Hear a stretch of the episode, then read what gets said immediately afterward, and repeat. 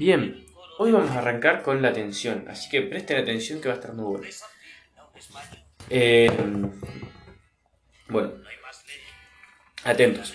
Eh, esta, la atención es, un, es una función cognitiva básica a partir de la cual se pueden desarrollar las, las complejas o, o, muchas de las otras en conjunción con la percepción y la memoria de las funciones cognitivas que conocemos.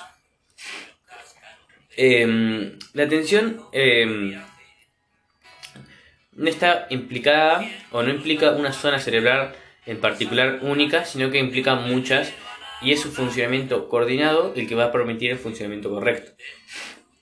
Siendo esto, por ejemplo, el lóbulo parietal posterior, lóbulo frontal, el giro del cíngulo, los cálculos superiores y el sistema reticular, así como el tálamo. Hay accesorios, como por ejemplo el córtex prefrontal o el giro fusiforme o la sustancia reticular. Eh, a su vez, para mí el que más rol tiene es el lóbulo frontal. Eh, lóbulo frontal se lo asocia mucho con la inhibición eh, y el control. Entonces, eh, al inhibir, por ejemplo, otros estímulos, podemos concentrar la, atención en uno solo. Por lo tanto, el lóbulo frontal es como el principal, pero todos también tienen una, importancia significativa. Son necesarios también para la atención. Correcto funcionamiento. Bien, eh, antes de arrancar con una definición bien concisa, quiero aclarar que hoy en día existen muchas tecnologías que pueden sobreestimular nuestra atención eh, y, y terminar dando consecuencias negativas. Más que nada cuando esta sobreestimulación sea en niños. Por eso no se les recomienda la televisión desde muy chicos, los jueguitos y demás. Eh, es fundamental porque después eh, se encuentran daños o problemas en el lóbulo parietal posterior, creo.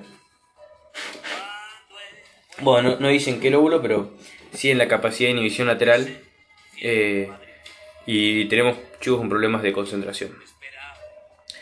Bueno, ahora sí, la atención entonces está compuesta, vamos con una definición más bien estricta, por tres eh, conceptos o partes. Primero, la selección, qué elemento queremos focalizar o priorizar para prestar atención. Luego la inhibición, qué otros elementos que ya no forman parte de esas prioritarios vamos a inhibir. Y eso se, se encarga el control, de inhibir lo otro. Controlar la inhibición y que no nos distraigan los otros estímulos. Y por último la vigilancia, que es mantener ese proceso a lo largo del tiempo. Obviamente que hay un, hay un límite porque ya después lleva una saturación, que tampoco es recomendable, digamos. Eh, por ejemplo, hay pacientes que, por ejemplo, los paranoicos, que tienen una, eh, un alto nivel de atención voluntaria, es decir, están atención a todo lo que quieren, pero un nivel altísimo y durante una, una duración prolongada, por lo que existe cierta, es cierta saturación. Eh, después tenemos, eh, por ejemplo, otra patología, otro trastorno de la atención, que es eh, la paraprosexia, que es un aumento de la atención, pero involuntaria, no lo hacen porque quieren, sino involuntaria. Eh, y esto no se debe a una saturación, por ejemplo, de la vigilancia, sino a un, a un más funcionamiento del control, de la inhibición. Es decir, pasa una mosca y se distraen. Entonces están prestando atención a la mosca, a todo algo, pero por distracción, por, por, por no inhibición. Después tenemos lo contrario, una hipoprosexia, que es cuando se le presta menos atención, eh, cuando no, no, no, no, no hay atención, o sea, hay menos atención, pero porque no, no hay selección, o sea, no, no, no se tiende a seleccionar algo o a priorizar algo para prestar atención, no se puede, digamos, no, no le sale. Eh, y esto puede pasar en pacientes depresivos, que no están motivados, por ejemplo, a prestar atención, no sé bien por qué, pero no, hay menos atención. Eh, luego tenemos a, pacientes que directamente no tienen atención, la atención es nula, y son pacientes que se encuentran en coma. Y eso se llama aprosexia. Por último, hay muchos test para evaluar esto, eh, porque como dijimos, no, no, no involucre un área, un área en particular para hacer el test en, ese en particular, pero sí que hay, por ejemplo, un, un test del lóbulo frontal puede, puede indicarnos bastante, porque es uno de los más importantes. Em, otro tema con atención es que hay veces que podemos prestar, hay, hay hemi, hemiplegias, no, hemiplegia no, hemi, hemigencia, a ver, vamos a buscar porque... Em, hay, o sea, son trastornos de la atención em, que, se dan muy seguidamente. A ver. Emi, negligencia se llaman. Es cuando uno presta atención a un solo lado. Eh, es decir, tenemos un plato de comida, por ejemplo, lleno. nosotros solamente podemos ver eh, la mitad del plato.